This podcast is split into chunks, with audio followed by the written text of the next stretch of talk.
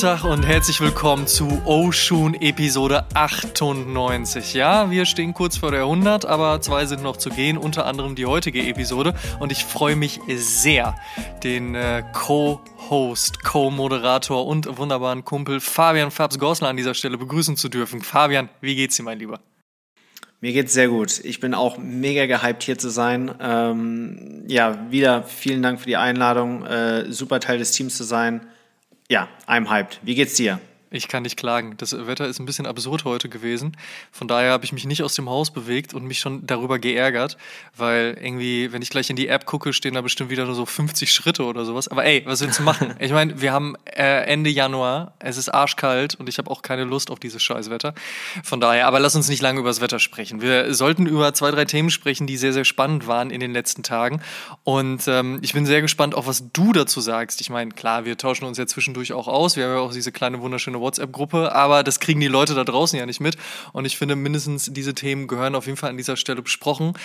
Unfassbar krass finde ich, dass LVMH Teile von Emelion Dor gekauft hat. Also doch wieder so dieser Schulterschluss zwischen Streetwear und High-End Luxury. Ich meine, LVMH steht ja für Louis Vuitton und Moet Hennessy. Dieser Luxuskonzern, börsennotiert, extrem groß, haben ja auch schon äh, so die ein oder andere Brand weggekauft und jetzt halt eben Anteile auch an Aimé Leon Dor, an dem, was Teddy Santis vor einigen Jahren in New York gegründet hat. Ich find's krass. Was sagst du?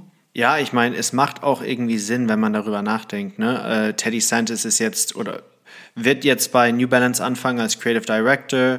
Ähm, die Brand hat halt einfach super viel Hype, die macht aber auch was anderes. Es ist so ein bisschen mehr so Grown-up Streetwear. Das passt dann auch sehr gut ins Portfolio von LVMH. Mhm. Ähm, also ich finde es ein, ein Riesenschritt für Teddy und sein Team, aber vielleicht auch der, oder auf jeden Fall der richtige Schritt. Jetzt wird ja auch manchmal äh, so, oder was heißt manchmal, jetzt wird gerade so gemunkelt, dass er eventuell auch noch äh, Head of Menswear bei Louis Vuitton werden könnte, was so die absurdeste Gesamtrolle und Visitenkarte der Welt ergeben würde. Also Aimé Leon Dor, dann New Balance und auch noch Louis Vuitton. Also ich glaube, das wäre ein bisschen zu viel des Guten, aber ich meine, wer weiß, was die Zukunft bringt. Ja, ich kann es jetzt gerade nicht sehen. Ich glaube, der muss sich erstmal, ähm, also was heißt beweisen? Er hat sich ja bei Aim Leon Dor und äh, durch die Kollabos bei, bei New Balance bewiesen. Aber ich glaube, als Creative Director von einer Riesenmarke wie zum Beispiel New Balance, riesen Sportswear-Marke, muss er sich meiner Meinung nach ein bisschen beweisen, bevor er diesen äh, LV-Collab bekommt. Virgil hatte ja Off-White und da war der Schritt etwas kleiner, als er jetzt bei Teddy wäre. Ne? Mm, mm. Also mindestens spannend, was da passiert, aber krass, dass das auch alles so unter einem Dach vereinnahmt wird. Und auch so diese, dieser Schulterschluss wird halt einfach immer stärker. Ich meine, wir haben das bei Root ja auch gesehen. Ne? Ruigi äh, äh, ist ja jetzt auch ähm, Teil von Bali, also einem Schweizer Luxusunternehmen, was ja eigentlich bekannt war für, ich sag mal, klassische Herrenmode. Erst am Fuß, dann für den Rest. Aber jemand wie Ruigi, der bei Root auch natürlich durchaus so ein bisschen, ich sag mal, er hat jetzt nicht einfach Logos und irgendwelche Designs auf Shirts geprintet, da war auch schon ein bisschen mehr hinter, aber auch, dass da der Schulterschluss gesucht wird und, und ein Deal ähm, eingetütet wird, das ist durchaus auch krass. Und das alles an, an einem Tag verkündet, alles in dann dementsprechend einer Woche, in einem Monat und das zu Beginn des Jahres. Also ich bin sehr, sehr gespannt, was im Laufe von 2022 in dem Bereich noch passieren wird. Ja, ich auch. Ähm, Regi macht ja sehr, sehr gute Arbeit mit Root, hat ja auch mit Puma zusammengearbeitet. Ähm, mhm. Das ist ja jetzt so die, die neue Generation an Designern und es macht auch Sinn, dass sie jetzt langsam aber sicher dann auch ähm, ihren Luxury Takeover machen, ne?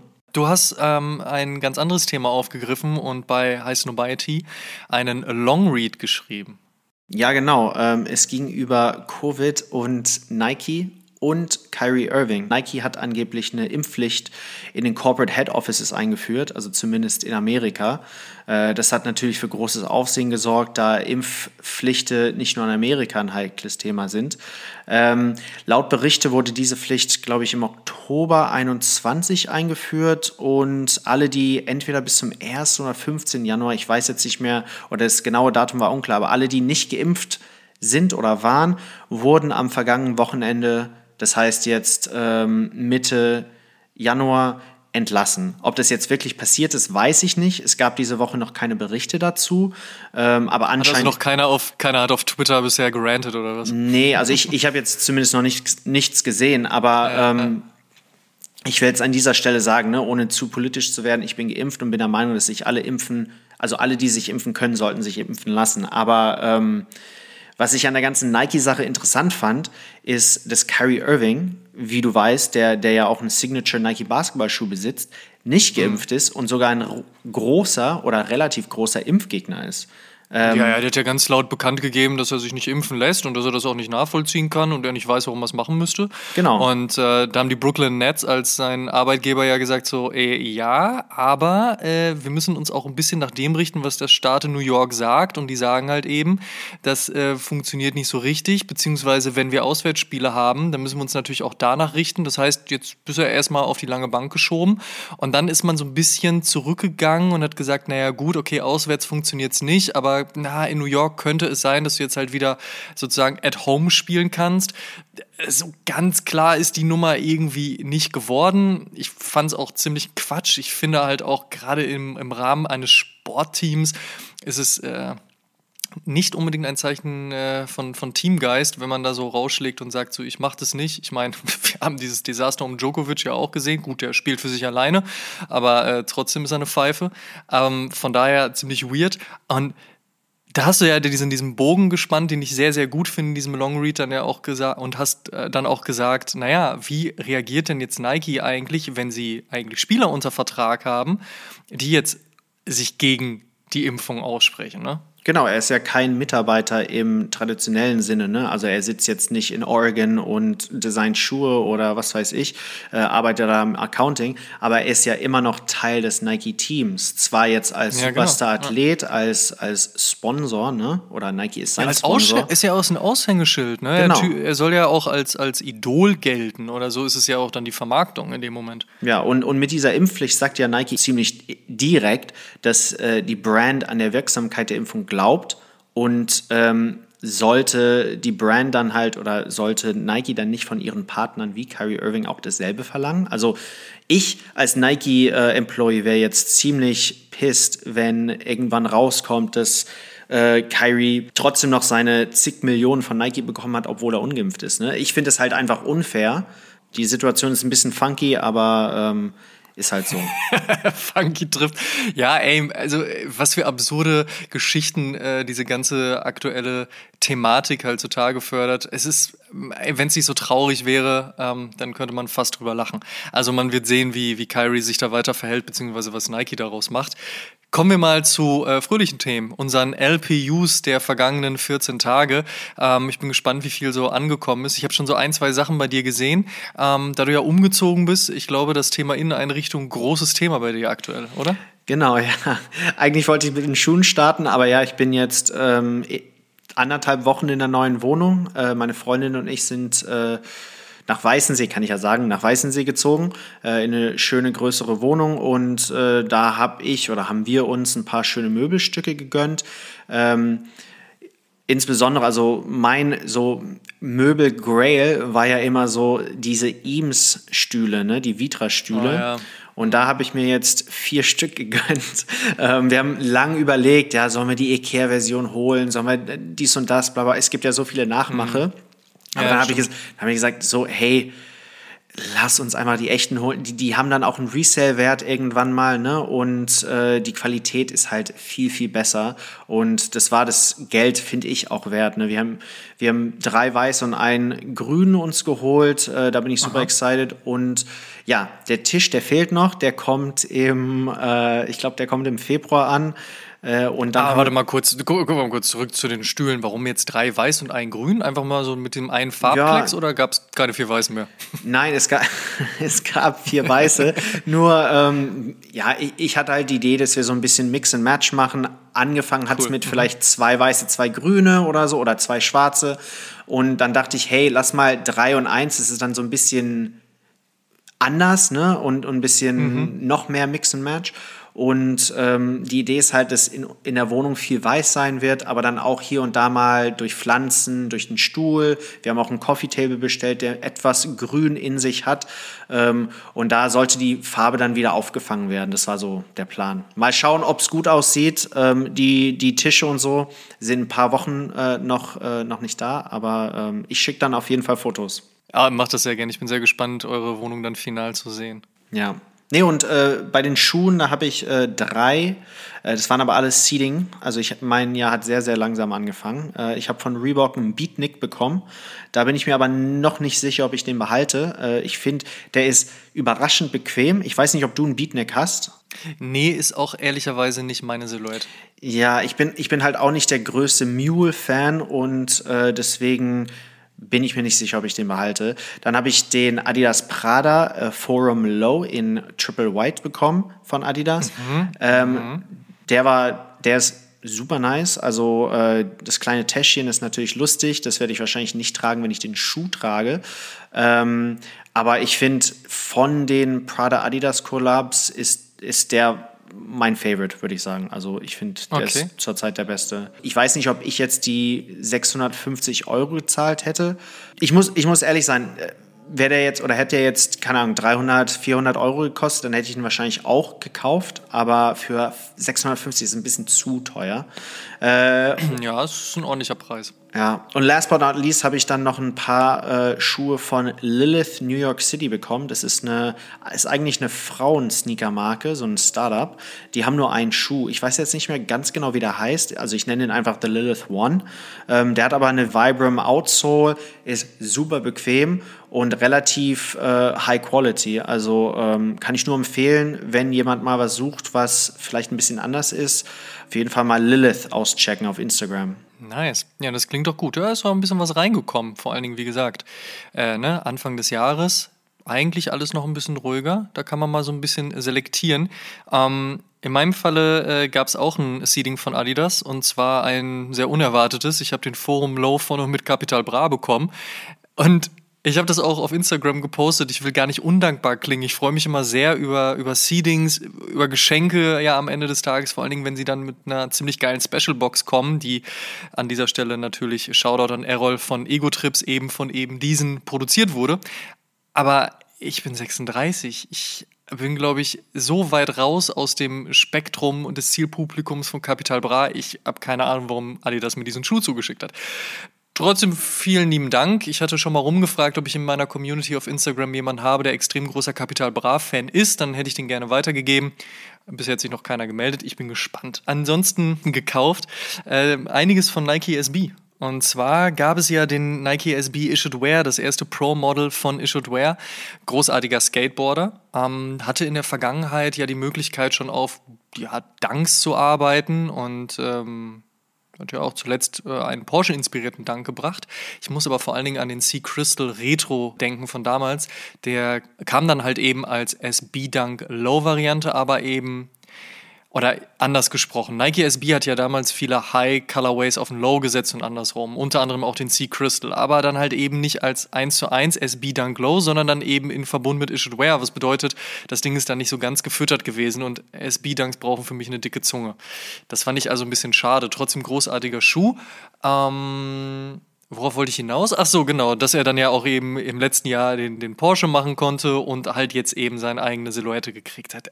Ich muss das einfach ausprobieren. Ich finde, der Schuh ist on feet extrem stark, sehr bequem auch. Ich glaube, für breite Füße funktioniert der nicht so gut, würde ich jetzt einfach mal behaupten. Ähm, ich habe aber einen schmaleren Fuß, deswegen finde ich den sehr bequem und halt einfach ziemlich stark, was er da gemacht hat. Jetzt die Tage kommt aber auch noch ein komplett weißer und noch so zwei, drei andere. In den USA sind Teile da schon von, von veröffentlicht worden. Aber die Skate Shops dürften jetzt im Laufe der nächsten Wochen auch noch die anderen Colorways kriegen. Auch der weiße ist ziemlich gut. Also ich bin gespannt, ob sich die Silhouette jetzt bei mir hinter dem Janowski platzieren wird. Das ist ja so meine zweitliebste SB-Silhouette. Ähm, oder ob es vielleicht dann doch hinter den Blazer und hinter dem Bruin Platz finden wird. Ich bin gespannt, mal gucken. Ich werde es auf jeden Fall verfolgen, so oder so, aber auf jeden Fall geil und ich freue mich sehr für Ishit Ware, weil wie gesagt, großartiger Skateboarder hat er sich auf jeden Fall verdient, jetzt auch eben in dieser Riege mit einem beispielsweise P-Rod zu stehen. Äh, als nächstes gab es dann äh, klassischen Nike SB Blazer, und zwar weiß und schwarz. Und äh, zu guter Letzt gab es noch den SB Dunk Low Grey Fog oder halt nur Fog. Der kam ja im letzten Jahr raus. Hat ein bisschen gedauert, bis er bei den Skate-Shops aufgeschlagen ist.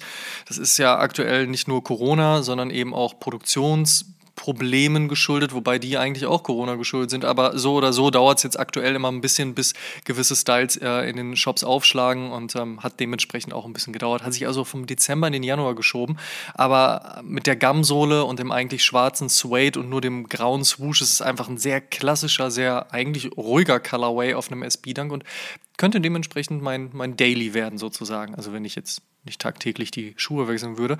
Aber das ist auch der Einstieg für unsere äh, nächste Rubrik und zwar What's on my feet today. Fabian, was hattest du heute am Fuß?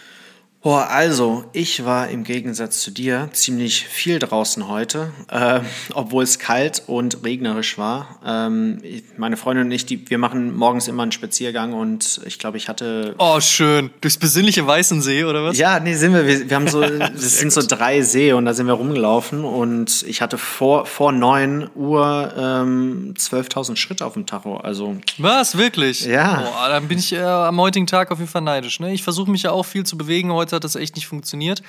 Von daher, äh, Kudos an dich, mein Freund. Ja, danke, danke. Nee, und da, dabei hatte ich ähm, Balance 991,9. Ähm, das Aha, heißt, okay. er hat den Upper vom 991 aber die Sohle vom 99er. Ich glaube vom, äh, vom V3 könnte aber auch der V4 sein. Ähm, schwarze Midsole, weiß-grau, pink Upper und ziemlich bequem. Also es ist halt so ein Hybrid, ne? Den habe ich 2020 bei A Few im, im Sale gekauft. Da war, glaube ich, 50, 60 Prozent runtergesetzt. Und ja, einer meiner Favorite Pickups der letzten paar Jahre, weil ähm, der sieht echt cool aus. Den hat auch keiner. Und dieses, dieses Schwarz, Pink, Weiß, das poppt halt. Das ist ganz nice. Cool. Ja, das klingt doch gut. Ja. Ich muss sagen, auch wenn ich das Haus nicht verlassen habe, ich hatte trotzdem Schuh am Fuß und zwar ein paar Minuten mindestens. Das mache ich auch so seit, seit diesen Homeoffice-Tagen mindestens mal kurz eben an Fuß, damit man nicht vergisst, was da eigentlich so im Schrank steht.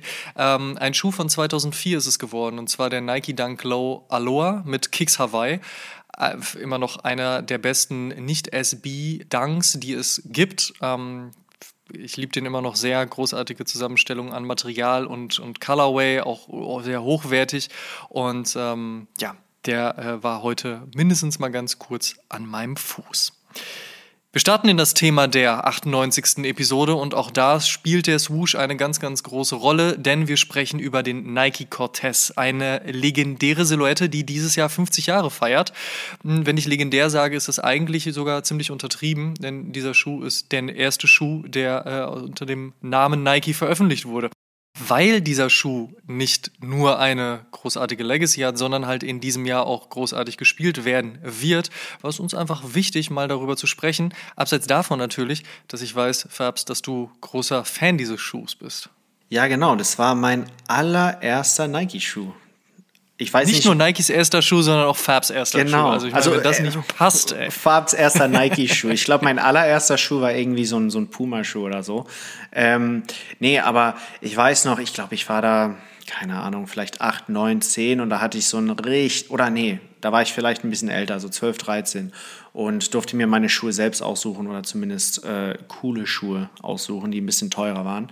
Und da hatte ich den Classic äh, weißen äh, oder der, der weiß-blau-rote. Aber ja, was, was sagt man eigentlich über so einen Schuh, den es äh, sehr lange gibt? Spoiler Alert, sehr viel. Ne? Wie du. Wie, wie, du angedeutet hast, ne, war ähm, der Cortez oder ist der Cortez Nikes allererster Schuh. Ähm, der wurde, glaube ich, offiziell 72 released im Rahmen der Olympischen Sommerspiele in München. Ähm, aber es gab den Cortez schon vor 72. Und zwar, ähm, der Schuh existierte schon als Asics oder damals Onizuka Tiger. Den gab es in den späten 60ern und der wurde von Bill Bowerman, äh, das ist der Nike Co-Gründer, für Onizuka designt. Damals hieß Nike ja bekanntlich, oder vielleicht für Leute, die es nicht wissen, Blue Ribbon Sports. Und Blue Ribbon Sports hat den Schuh in sehr kleinen Mengen, ich glaube, es waren damals so um die 300 Paar, importiert und in Amerika verkauft.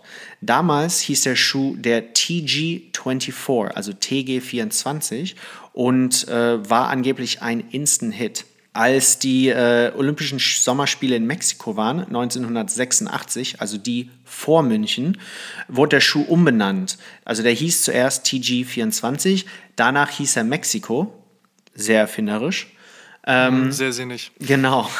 Aber war, glaube ich, damals einfach so, ne? Ich meine, Adidas hat ja auch super viele Schuhe, die heißen, keine Ahnung, Stockholm, Hamburg, whatever. Ja, einfach Städtenamen, ne? München, genau. Münster und so, was ja. es gibt. Ja. Genau. Und äh, nach den Spielen haben Bowerman und Co. dann nochmal einen neuen Namen gesucht und sind erst bei Aztec gelandet. Adidas hat es aber damals geblockt, da es den Adidas Azteca Gold gab. Und äh, Nike fand es natürlich nicht cool, wollte deswegen einen besseren Namen als den Aztec. Und äh, wer sich ein bisschen mit Geschichte auskennt, weiß, dass Cortés derjenige war, der die Azteken besiegt hat. Äh, fortan hieß der Schuh also dann Cortés. Und ähm, meiner Meinung nach war das dann auch der erste Adi versus Nike Beef und auf jeden Fall der erste Stich Nikes gegen Adidas das war ja so, vielleicht nicht die erste, aber so die erste größere amerikanische Brand, die dann halt den anderen aus Japan, aus Europa zeigen wollte, hey, so, wir sind auch da, ne, und wir können auch was. Ähm, ja, und äh, fortan, wie, wie gesagt, hieß der Schuh dann Cortez. Ähm, danach trennten sich ASICS oder wie gesagt Onitsuka Tiger und Blue Ribbon nach einem Rechtsstreit. Beide durften die Silhouette aber auf den Markt bringen. Das Design war aber leicht anders.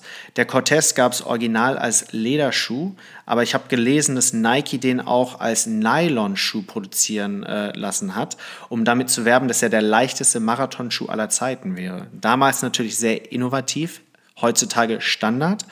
Ja, und beim Namen, also Nike durfte Cortez behalten, Onitsuka Tiger nannte ihre Version Corsair. Finde ich auch kein schlechter Name, ne? obwohl er jetzt nicht so iconic ist wie der Cortez. Was ein bisschen witzig ist, dass er ja schon das Wort Air im Namen beinhaltet, was Nike sich dann ja später auf die Fahne hat schreiben lassen. Ich glaube aber nicht, dass das der wirkliche Hintergrund war. Nee. Aber auch geil, ne? du streitest dich und dann wie so ein Scheidungskind. Da dürft ihr zwar beide das Kind behalten, aber jemals heißt es, wenn das bei euch zu Hause ist, dann irgendwie anders. Also das ist schon auch ein bisschen witzig. Ja, ja, das stimmt. Nee, ähm, also der Corsair ist, glaube ich, auch der beste oder be meistverkaufsteste Schuh aller Zeiten bei Onitsuka, was natürlich zeigt, dass der Cortez oder zumindest Schuhe, die wie, wie der Cortez aussahen und sich anfühlten, halt damals sehr, sehr beliebt waren. Und ja, damals war der Schuh, also das sind jetzt was 40, 50 Jahre her, der absolute High-Performance-Schuh, was heutzutage fast unvorstellbar ist, ne? wenn man äh, sich den Cortez heutzutage anschaut. Also ich könnte mir nicht vorstellen, in dem zu laufen, geschweige denn Hochleistungssport zu machen. Aber das ist so ein bisschen wie auch, stell dir vor, du spielst heute in einem Air Jordan 1 Basketball. Also selbst Michael Jordan hat ja, als er den Air Jordan, was war es, 12 oder 13 am Fuß hatte, ja schon einmal ist er wieder zurückgegangen zum Air Jordan 1 im Madison Square Garden und hat ja gesagt, so, hell the fuck no. Also das ist schon, schon spannend, in was für einer Kürze der Zeit, wie viel Technologie da reingesteckt wird und reingesteckt werden konnte. Und das ist ja in den letzten Jahren nur noch schnelllebiger geworden. Ne? Aber so im Cortez laufen gehen, pff, kann ich mir auch Schöneres vorstellen, um ehrlich zu sein. Ja, obwohl damals gab es einen äh, Marathonläufer und ich habe hier ein Zitat: uh, The Cortez is the most comfortable shoe ever. Also damals war der schon sehr, sehr bequem und ähm, ich würde auch sagen, dass der bequemer ist als der Air Jordan 1er, der ja äh, später kam. Damals, wie gesagt, haben sich äh, Nike und Asics oder Onitsuka Tiger getrennt. Nike ist dann halt mit diesem Cortez in die Selbstständigkeit gestartet und äh, Sales waren richtig gut die ersten Jahre. Und ich glaube, das hat Nike auch den Arsch gerettet, weil ähm, die waren eine relativ junge Firma, mussten sich durchsetzen und hatten den besten Schuh, den es damals gab, was auf jeden Fall geholfen hat. Ja, kann man so sagen. Also ich glaube, ohne den Cortez und den Erfolg wäre es durchaus schwierig geworden. Was natürlich spannend immer bei so einer Geschichte ist, ist gerade zur damaligen Zeit, ich meine, wir sprechen über 1972 und dann mit ein, zwei Jahren Sales, also über 74 dann, wie ein Schuh eben auch in den Lifestyle-Bereich gehen kann. Und ich meine, heutzutage ist es ja, schon recht klar. Ne? Also alles, was du zum Sport anziehen kannst, kannst du auch auf der Straße anziehen. Das war damals natürlich nicht so. Und eine, ein ganz besonderer Moment hat dann dazu geführt, dass der Cortez eben auch in der breiten Mainstream-Öffentlichkeit wahrgenommen wurde und eben nicht als einfach nur ein Marathonschuh, ein Fitnessschuh, ein, ein Laufschuh.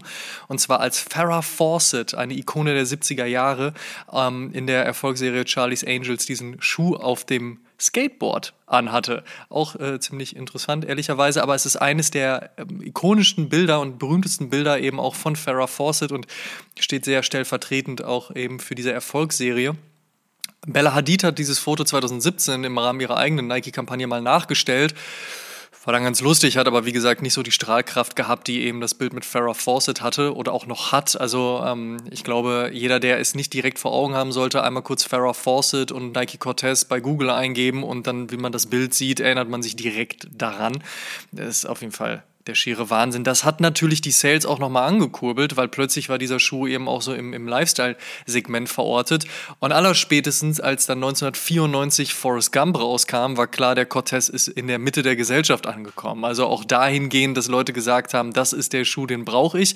Klar, Forrest Gump, äh, als er diesen Schuh von Janny geschenkt bekommen hat, hat er den ja zum Laufen angezogen äh, und ist damit sehr, sehr weit gelaufen, was sicherlich auch nicht schlecht für Nikes Marketingkampagne gewesen sein dürfte aber auch da hat man gesehen, in einem Film ein Schuh, jetzt Lifestyle 1994, also das hatte schon durchaus den Effekt. Ja, ähm, ich muss jetzt an der Stelle zugeben, ich habe noch nie Forrest Gump gesehen. Äh, Hell the fuck, wirklich? Ist dein Ernst oder was? Nee, wirklich. Ähm, ich Wie kannst du denn nie Forrest Gump gesehen haben? Wie, wie funktioniert das? Ja, also wie kommst ich, du an diesem, wie kamst du an diesem Film vorbei? Ich kenne halt, ich kenne halt so, ja, my mom says uh, life is like a box of chocolates, you know, you never know which one you're gonna get. Also solche Sprüche und so kenne ich. Ich kenne natürlich auch die Szene, wo, wo er die, äh, den Cortez geschenkt bekommt. Ähm, ja. Und so, run, Forest, run. Ähm, ich war auch in New York ein paar Mal im Baba Gump äh, Shrimp House oder wie man das heißt, Essen. Ähm, Selbst das hast du geschafft, aber den Film hast du nie gesehen. Ja, weil ich bin halt so einer, ich schaue halt nicht gerne so alte Filme. Matrix habe ich auch noch nie gesehen. Ähm, es wird ja immer schlimmer, Fabian, ich bitte dich.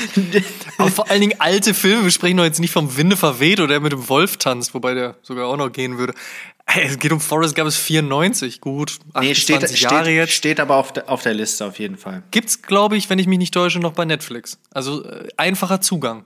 Gut, ich bin jetzt gerade äh, dabei, die ganzen Harry Potter Filme zu schauen hintereinander. ähm, aber wenn ich, da, wenn ich damit fertig bin, schaue ich dann Forrest Gump, versprochen. Hey, da, darüber sprechen wir nächste Episode, ich sag's dir. Okay, wow. Ähm, zurück zum Thema. Ähm, Jerry Seinfeld hat ihn zum Beispiel auch getragen. Also auch natürlich äh, ein, ein sehr wichtiger Moment, gerade eben für den popkulturellen Aspekt, wenn jemand wie Jerry Seinfeld ihn in seiner gleichnamigen Erfolgsserie trägt.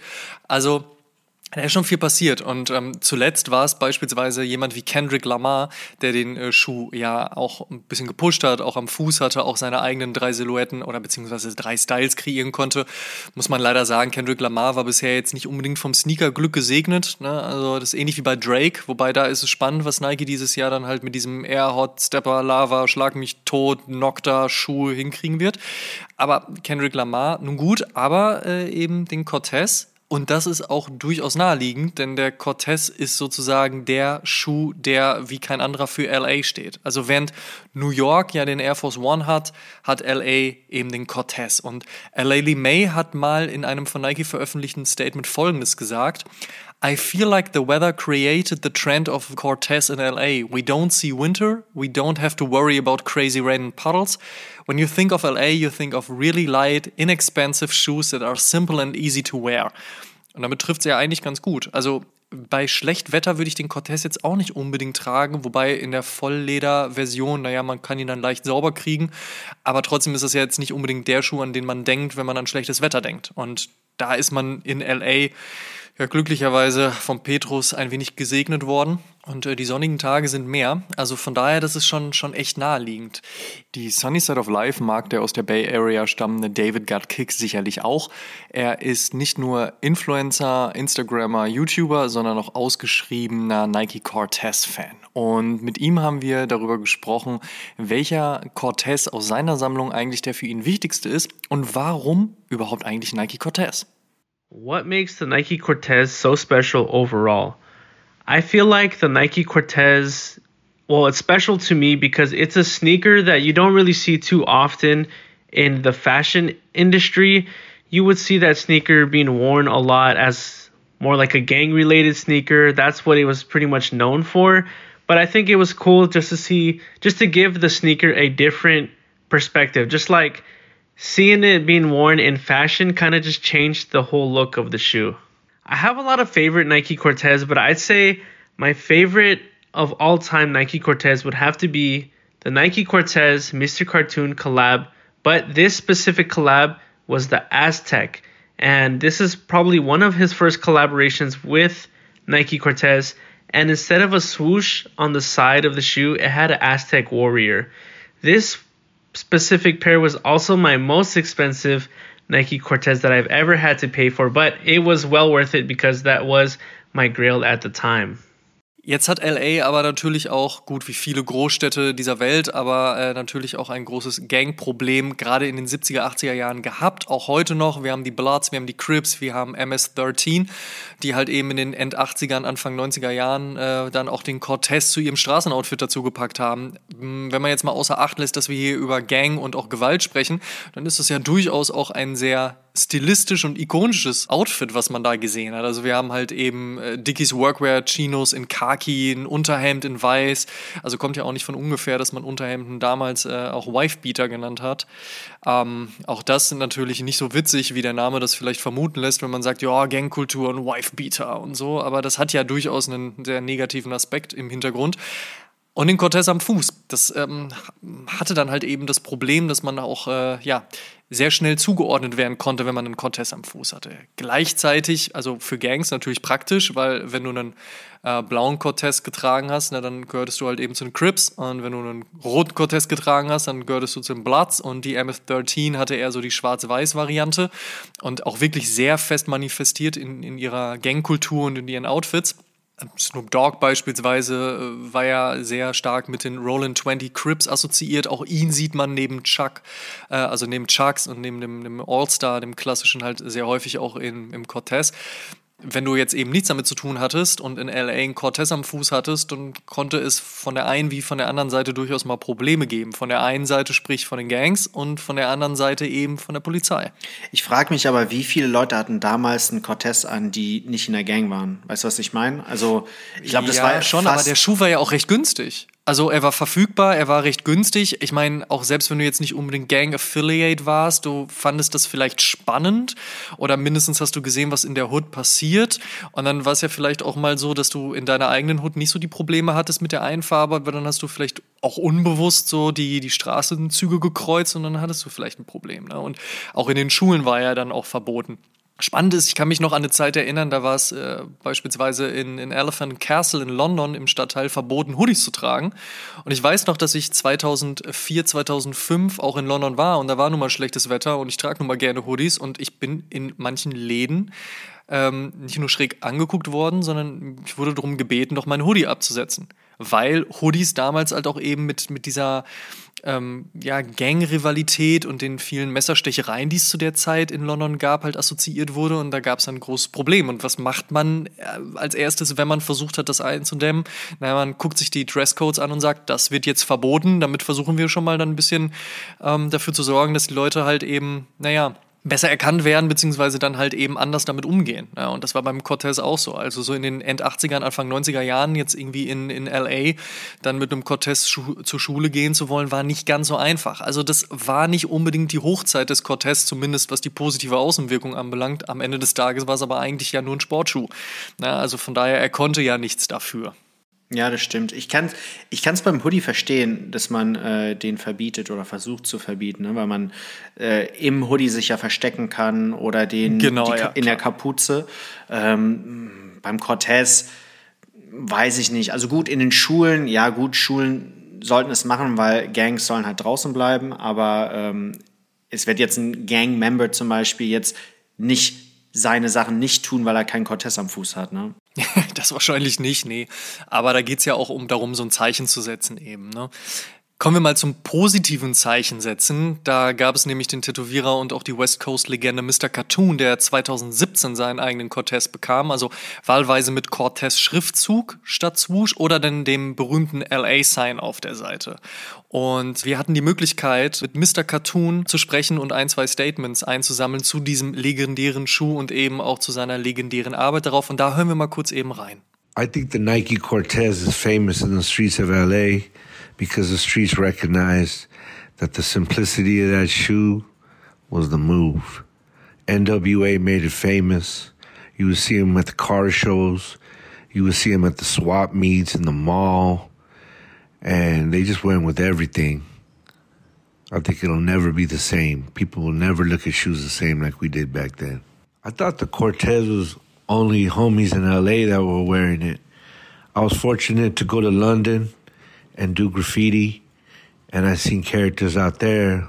They were wearing them, but they had more of a hip hop twist on it, and they were wearing skinny jeans back then with like a tucked in polo. And when I went to the Bronx, they had their own look with it, you know, wearing it with with raw denim lees and you know, um, but we all knew that that shoe was so fresh, you know, especially when they're brand new. The shark teeth on the bottom lets you know the new. As soon as those teeth grind down, you got to get rid of them. That was some of my only aspirations as a kid was a new pair of Cortez on Friday. It was really important and an honor to me to design a Cortez shoe. I wanted to come from a different angle, and I hadn't seen a lot of people do collaborations on these shoes.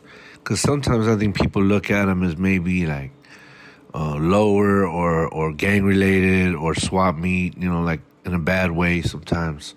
Um, but for those of us that, that love them, um, these new generation look at these shoes different.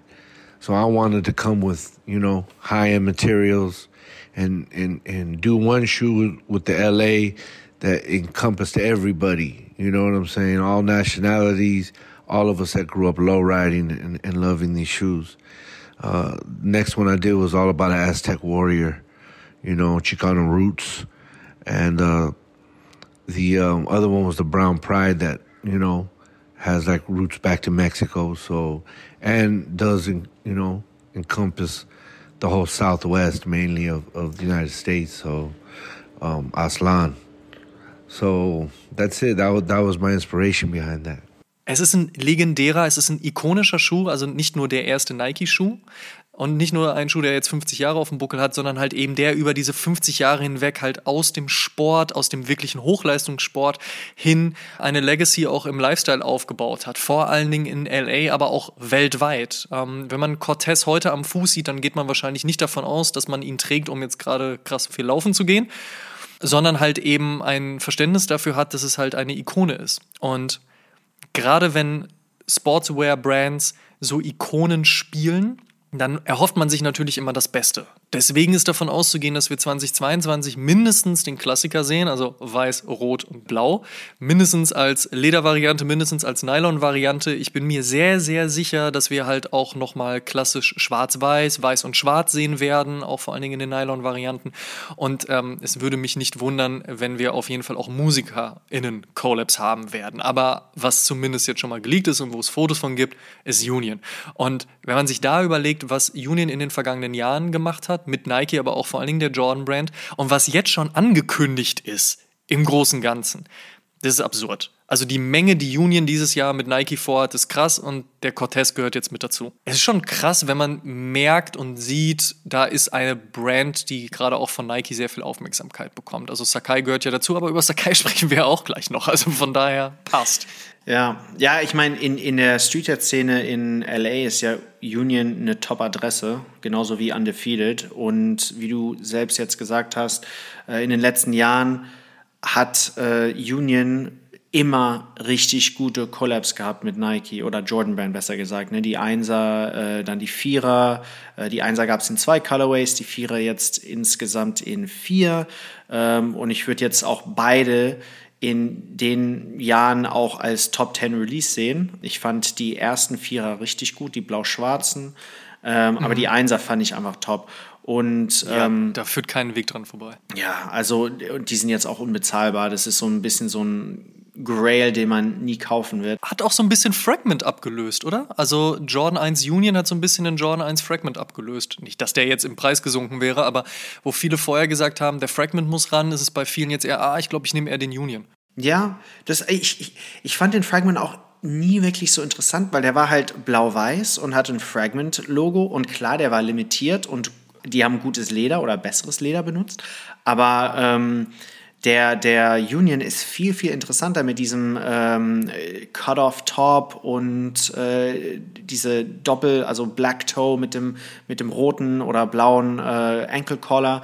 Da, ich will jetzt nicht sagen, da steckt mehr mehr Thought oder, oder mehr Zeit dahinter, aber vielleicht war es auch einfach, dass der Fragment halt damals, als der rauskam, war das halt, jeder wollte einen sehr simplen Schuh und heutzutage tragen Leute mehr Farben und so. Ich weiß nicht, wie du das siehst, du bist ja eher ein Jordan-Head als ich. Ja, also ich, ich kann das schon nachvollziehen, dass du sagst, so beim Union hat man ein bisschen mehr Storytelling als beim Fragment, gebe ich dir durchaus recht. Ich glaube, du hast es schon ganz gut aufgeführt, warum das damals so war und warum es heute so ist.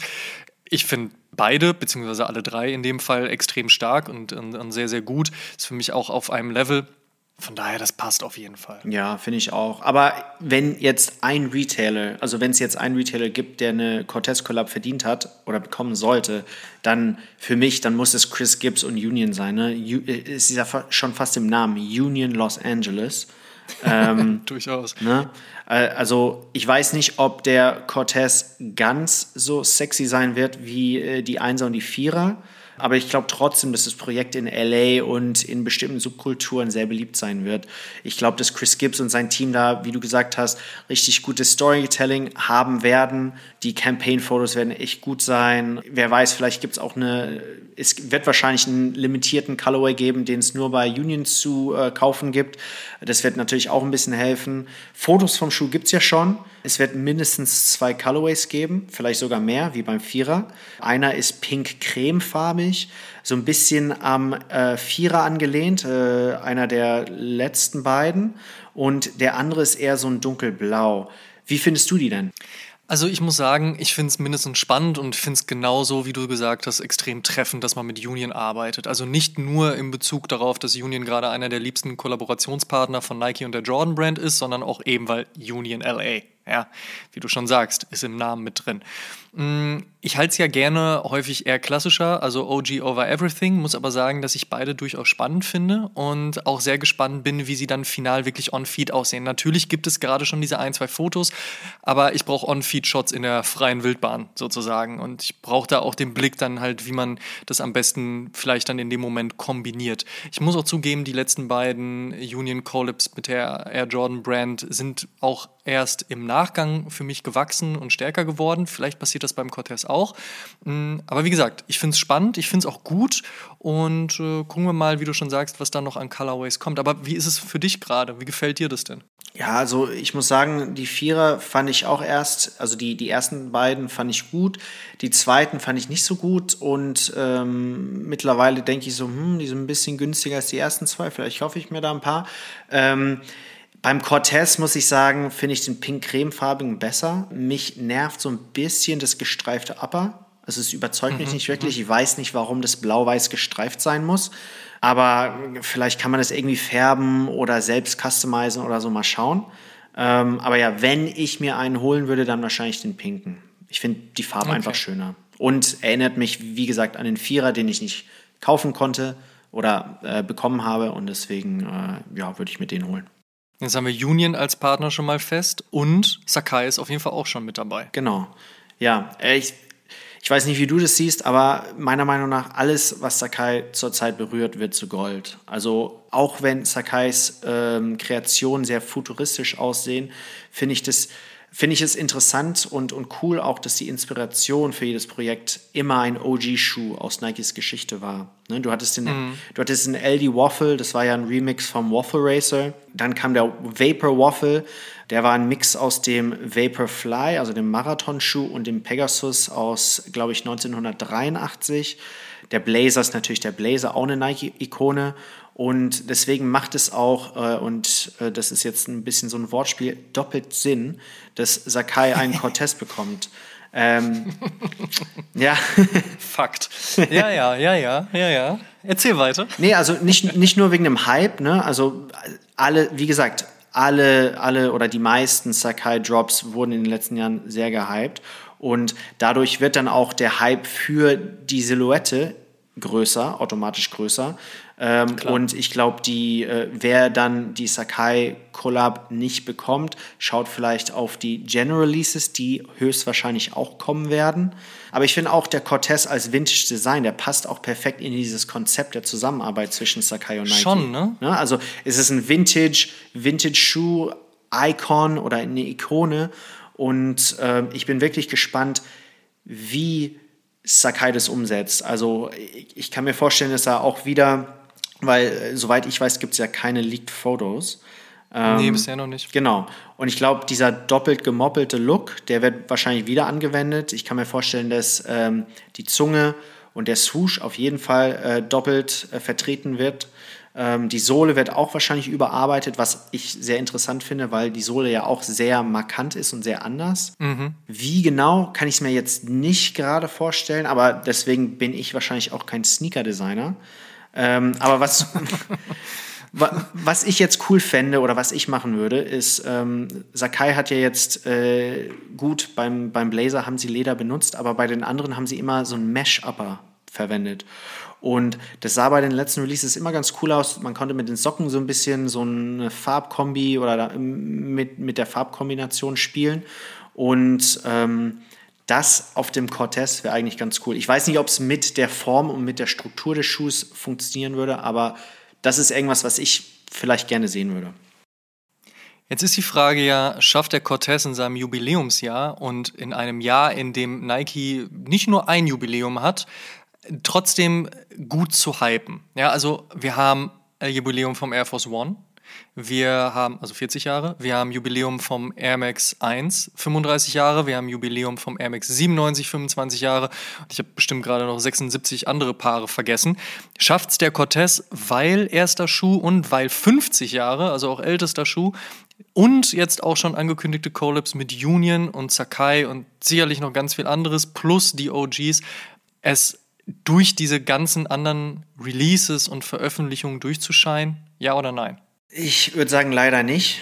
Ich glaube, die Projekte äh, mit Sakai und Union werden auf jeden Fall groß sein und gut ankommen bei vielen, die vielleicht die Silhouette nicht so gut kennen. Aber ich, wie, wie du gerade angedeutet hast, ich kann mir vorstellen, dass Nike halt viel, viel mehr Budget und Zeit in den Air Max One steckt, in den Air Jordan ja, 2 und ähm, der Air Max One hatte ja auch so eine, so eine, so eine Hype-Phase oder so eine Golden Era. Und den hatte der Cortez in dem Sinne noch nie. Klar, der war in, in der Popkultur immer sehr, ähm, sehr beliebt, aber der hatte jetzt. Aber es war nie Hype, ne? Genau, es war nie Hype. Es war jetzt in den letzten, würde ich sagen, in, in dem modern oder in der modernen Sneakerkultur in den letzten 20, 30 Jahren gab es nie wirklich so ein, so ein ja, Cortez-Hype. Und deswegen glaube ich, dass der Fokus auch auf die anderen Silhouetten oder anderen Modellen gerichtet wird. Der Cortez wird leider keine Priorität in Oregon sein, aber ich glaube, die, die äh, die Silhouette schätzen, Leute aus LA oder die, die eine Verbindung oder eine Connection zu dem Schuh haben, wie zum Beispiel ich, ähm, werden es natürlich schätzen und ähm, mal ja, zuschlagen, wenn der Schuh nicht gleich ausverkauft ist. Ich glaube auch, dass viele Leute, die den Schuh früher schon gemocht haben, sich freuen, dass es dieses Jahr höchstwahrscheinlich ähm, gute Retros geben wird, als eben auch diese Collabs. Ne? Wir haben ja gerade schon drüber gesprochen, Union, Sakai, das wird mindestens spannend, was da passiert. Und ähm, vielleicht kriegt das dann auch wieder neue Leute. Also, dass Leute sich denken, ey, ich finde Union und ich finde Sakai cool, oh, was ist denn das für eine Silhouette? Spannend. Oder halt eben auch durch das, was eben beide Brands veranstalten, eben dadurch nochmal ein kleiner Hype kreiert wird, dass das größer wird als ein Air Max 1 in diesem Jahr bei Nike sehe ich nicht. Ähm, den Dank wird es beileibe nicht ablösen. Aber ich würde mich auch freuen, wenn der Cortez wieder ein bisschen mehr Liebe bekommt. Nicht, weil er nicht gut war oder auch nicht gut behandelt wurde, das will ich gar nicht sagen, aber er stiefmütterlich behandelt wurde. Es war, es hat immer, also er war immer da. Er hatte auch seine guten und Hochphasen. Ich meine, Farrah Fawcett, Ende der 80er, beziehungsweise Anfang der 80er Jahre. Ähm, Forrest Gump, Anfang, Mitte der 90er Jahre, dann auch durch die ganze LA-Gang-Kultur. Wenn man jetzt das Negative weglässt, kann man ja auch sagen, das Aussehen hat auch Leute beeinflusst, die jetzt nicht unbedingt was mit Gangs am Hut hatten und negative Dinge gemacht haben. Machen wir es mal so. Ja, ähm, das hatten wir halt auch immer. Oder dann halt eben auch mit dem, was Mr. Cartoon dann halt 2017 umgesetzt hat. Ne? Aber so der ganz große Hype blieb aus und ich glaube auch 2022 wird es ihn nicht geben. Aber, und das ist ja auch das Schöne, es muss ja auch nicht alles einen Hype haben. Es muss ja nicht alles hochgejazzt werden, es muss nicht alles künstlich hochgehypt werden. Es kann auch einfach mal ein grundsolider, guter Schuh sein, mit guten Colorways, mit guten Retros, mit guten Collabs, die halt einfach funktionieren, wo man vielleicht auch nicht dann im Nachgang, wenn man den Drop verpasst hat oder wenn man ihn halt nicht bekommen hat, dann im Nachgang irgendwie das doppelte, dreifache bezahlen muss, sondern einfach mal, wo man auch sagen kann, ey, da gibt es ja noch was ganz anderes. Und weißt du, darauf freue ich mich, dass halt auch Leute sehen, hey, es ist nicht bei Nike nur Nike Dunk und Air Force und meinetwegen Air Max. Und das wäre ja auch schon viel, aber trotzdem, die Produktpalette ist noch breiter, da gibt es noch mehr. Wie beispielsweise auch einen Cortez. Und das würde mich sehr freuen, wenn das 2022 passieren würde.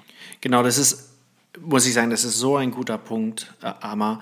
Ähm, ich glaube, Leute, die den Schuh haben wollen, sollen ihn dann auch kaufen. Ich glaube, dass Nike es den Leuten dann auch ermöglicht, den Schuh wieder mal zu kaufen. Ob das jetzt ein spannendes Projekt ist mit Union oder halt ein General Release oder OG Colorway. Ähm, ich glaube, das ist, glaube ich, der, der Punkt der Sache dass es den Schuh wieder gibt, dass, dass ein bisschen Leben und ein bisschen Schwung wieder in diese Silhouette kommt. Aber ähm, wie, wie, du sagst, es muss nicht immer nur Hype, Hype, Hype sein. Und äh, ich finde, es wird auch genug Hype beim Air Max One und beim Air Jordan 2 und so weiter und so fort geben. Ähm, ich glaube, das reicht auch, wenn der Schuh einfach gut ankommt und Leute, die ihn haben möchten, dann auch bekommen. Der Nike Cortez ist zurück, 2022, 50 Jahre Jubiläum. Ja, und damit vielen lieben Dank, dass ihr bei der 98. Episode mit dabei wart. Ihr könnt alle Episoden, wie gewohnt, kostenlos auf Spotify, Apple Podcasts, Deezer, Amazon Music, Audible, Google Podcasts, Podtail und Podigy und bei allen anderen Streamingdiensten hören. Und wir würden uns sehr freuen, wenn ihr dem Oshun Podcast und unserem News Podcast O News dort folgt, wo ihr Podcasts am liebsten hört. Schaut auch auf Facebook und Instagram.com slash Podcast vorbei und interagiert mit uns und der Community. Checkt auf jeden Fall auch die Sneaker-Suchmaschine Sneakerjägers und werdet Teil der Sneakerjägers Germany Community. Supporten könnt ihr uns unter anderem mit einer positiven 5-Sterne-Bewertung bei Spotify und Apple Podcasts. Über 500 positive Bewertungen hat Oshun auf den Plattformen schon und eine Apple Podcast Review würden wir hier gerne mit euch teilen. Flipty schrieb Ende Dezember, Danke Männer für das super Podcast-Jahr. Wie jedes Jahr tolle Beiträge mit tollen Leuten. Hoffentlich macht es euch noch lange so Spaß, wie es das aktuell tut. Definitiv. Tut uns einen Gefallen und supportet die Podcast und erzählt mindestens einem Freund oder einer Freundin, die sich für Sneaker und Streetwear interessiert von uns. Show some love. Dankeschön. Wir hören uns in der nächsten Episode wieder. Bis dahin, macht's gut. Ciao.